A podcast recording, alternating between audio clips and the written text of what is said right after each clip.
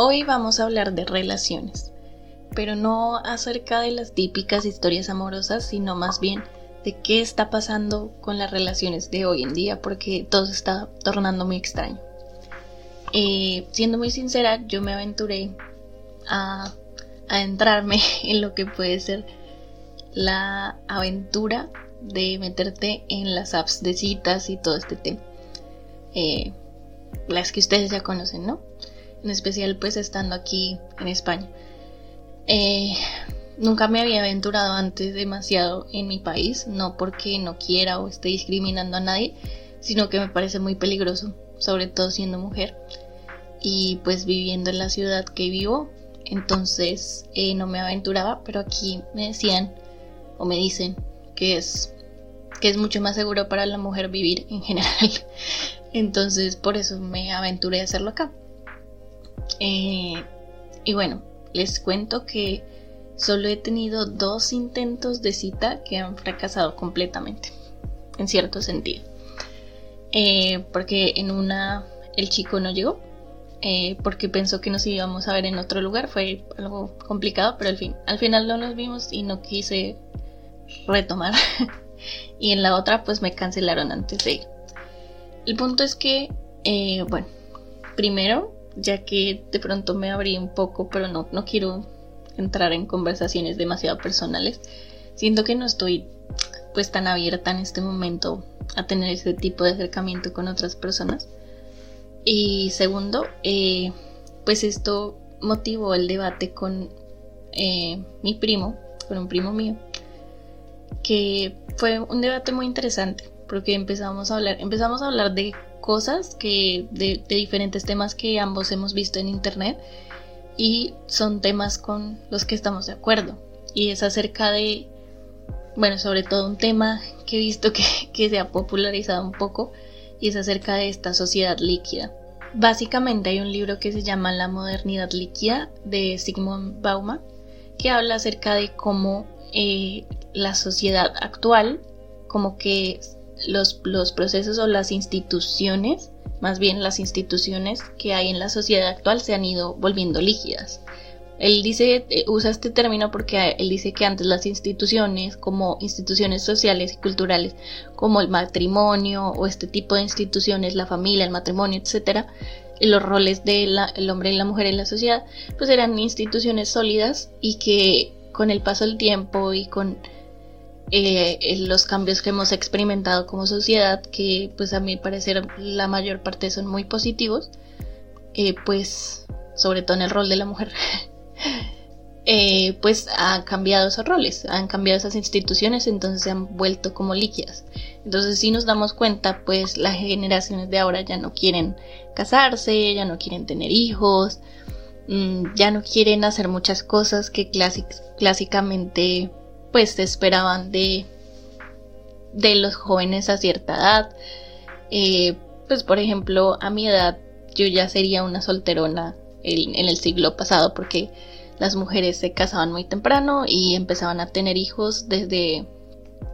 desde casi desde el momento en que empezaban en que tenían la posibilidad de,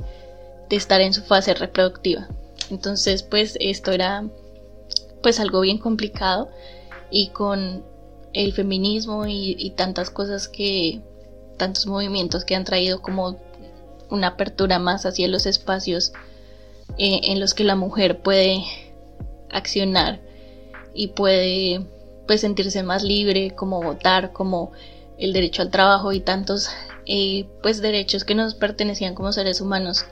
pero que hemos tenido que ganarnos a pulso básicamente, que muchas feministas eh, del siglo pasado nos ayudaron a, a tener esas posibilidades, pues ahora podemos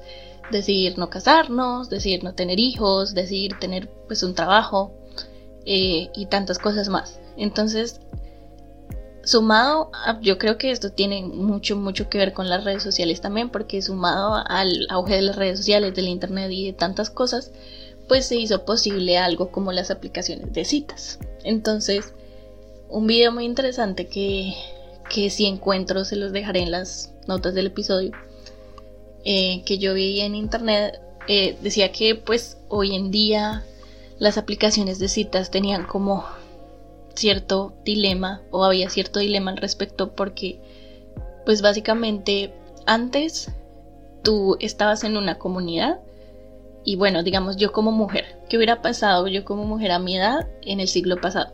Pues yo estaba en una comunidad en la ciudad en la que nací, donde crecí y donde siempre he estado a menos de que pasara algo extraordinario como que tuviera que tener un tipo de migración o algo así. Pero si no pasaba nada extraordinario, lo más normal era que yo me iba a quedar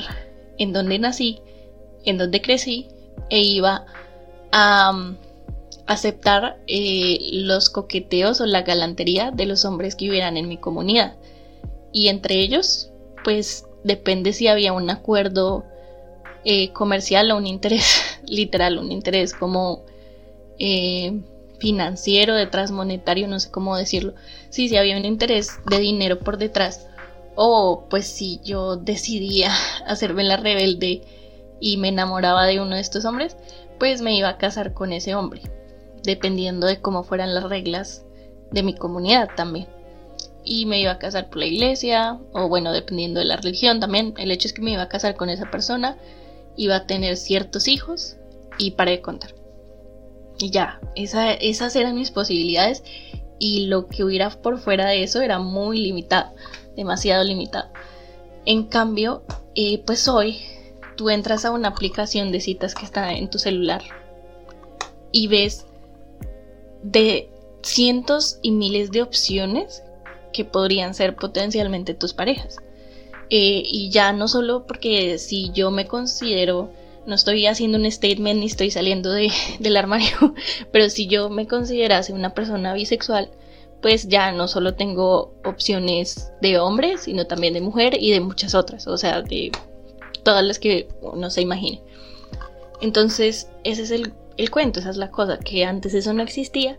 y como ahora tenemos tantas opciones y aparte pues el rol de la mujer la sociedad ha cambiado tanto también, pues las relaciones se han tornado, han tornado hacia un camino pues muy, muy incierto. Porque la verdad es que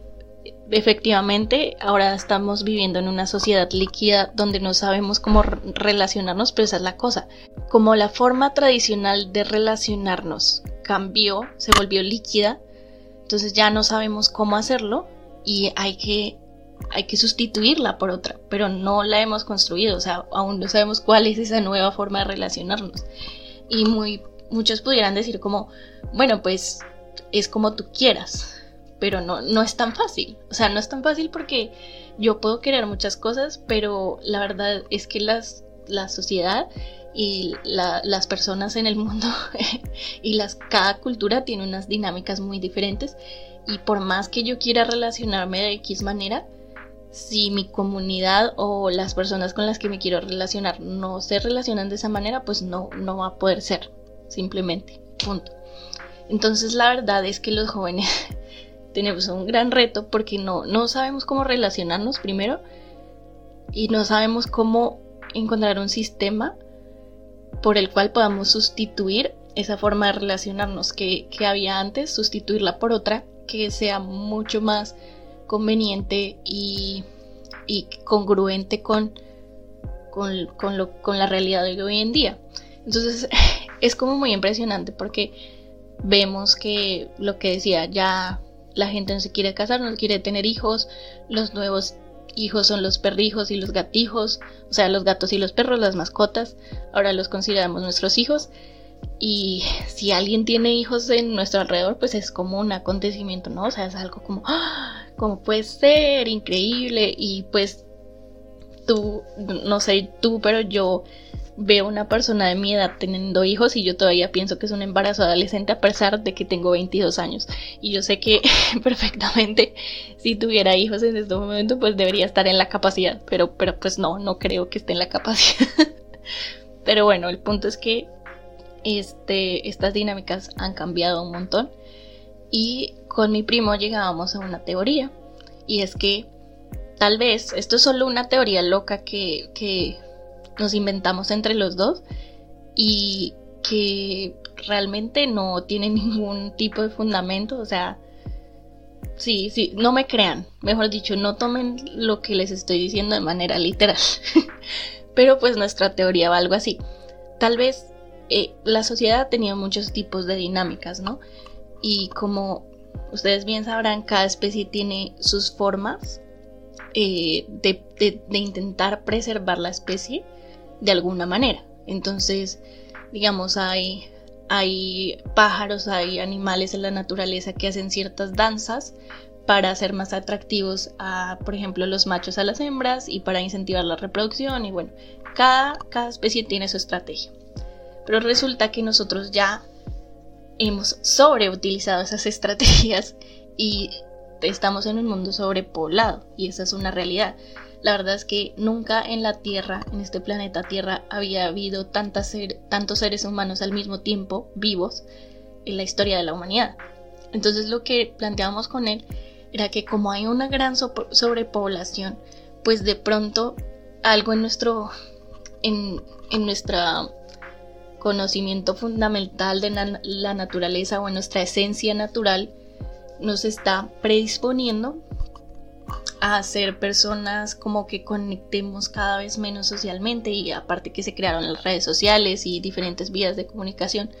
pero esto nos está llevando hacia una tendencia en las que nos comunicamos menos personalmente, tal vez justo en esta época, porque nos preguntábamos por qué justo en esta época está pasando esto,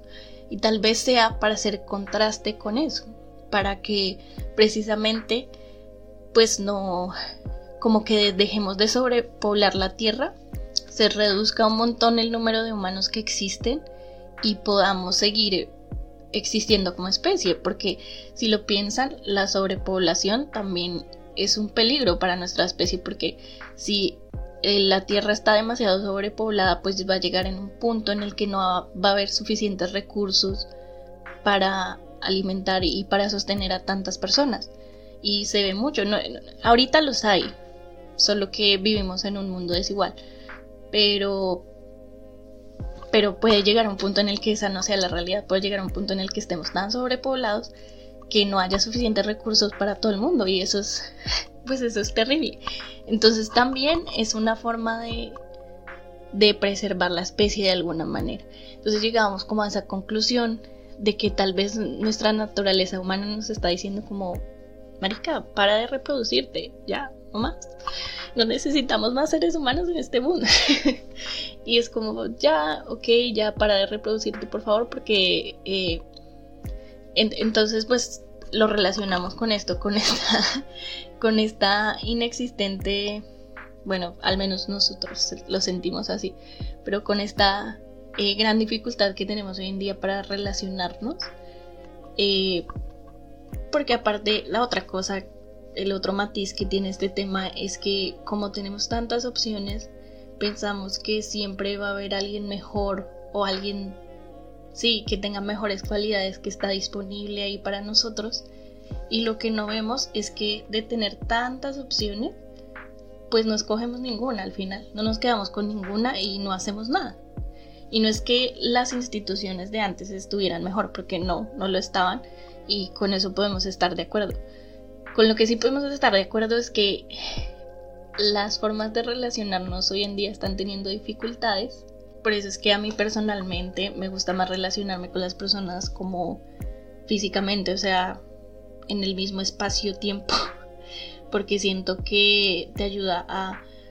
como hacer relaciones mucho más duraderas, eh, como y también mucho más como honestas de alguna manera, porque yo siento que en internet ponemos como pues no estoy diciendo que digamos mentiras, pero sí tenemos como una especie de personalidad virtual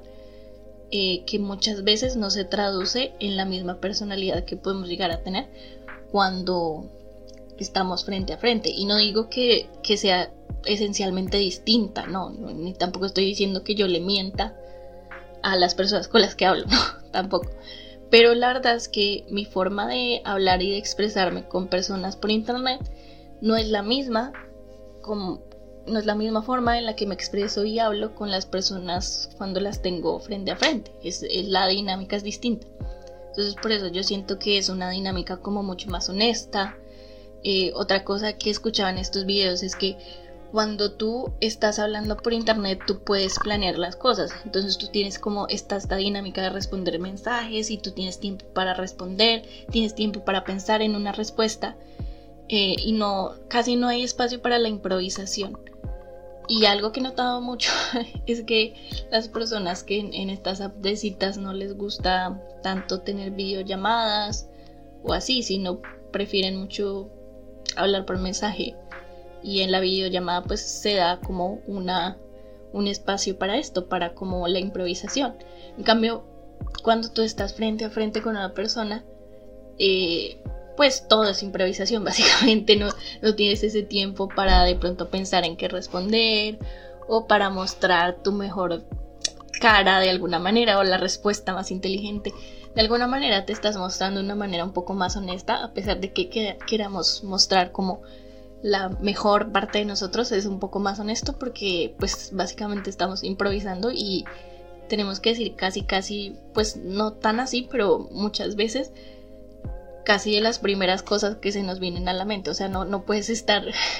dejando a una persona cuando estás frente a frente esperar una hora mientras pues piensas en qué responder no no. O sea eso sería muy raro. El punto es que sí o sea hay no hay espacio para la improvisación en estas dinámicas como virtuales. Y es mucho más fácil fingir ser una persona que no eres también, que puede que muchas personas lo hagan, no lo sé. Pero el punto es que, sí, esa es como nuestra teoría. Eh, yo quisiera saber si ustedes piensan que, que de hecho hay una nueva forma de relacionarnos, que de pronto ya existe, de pronto de la que no tengo conocimiento o que de la que no soy consciente también puede ser. Porque pues, sí, también puede ser el, el tema. Es, no sé, de pronto estamos siendo un poco pesimistas, pero yo veo que cada vez más vamos hacia un futuro en el que, pues en el que sí, tenemos relaciones cada vez más pasajeras, más, más momentáneas, más rápidas y desechamos fácilmente y también estamos envueltos como un poco en esta cultura de, de dejar ir y era el amor propio malentendido y pues no, hay, hay cosas que hay que cuestionarse también. Entonces cuéntenme si ustedes creen que hay alguna manera en la que nos podamos relacionar o en la que podemos cambiar estas instituciones que existían antes y si ya la hay, pues, pues sí, yo quiero saber, cuénteme.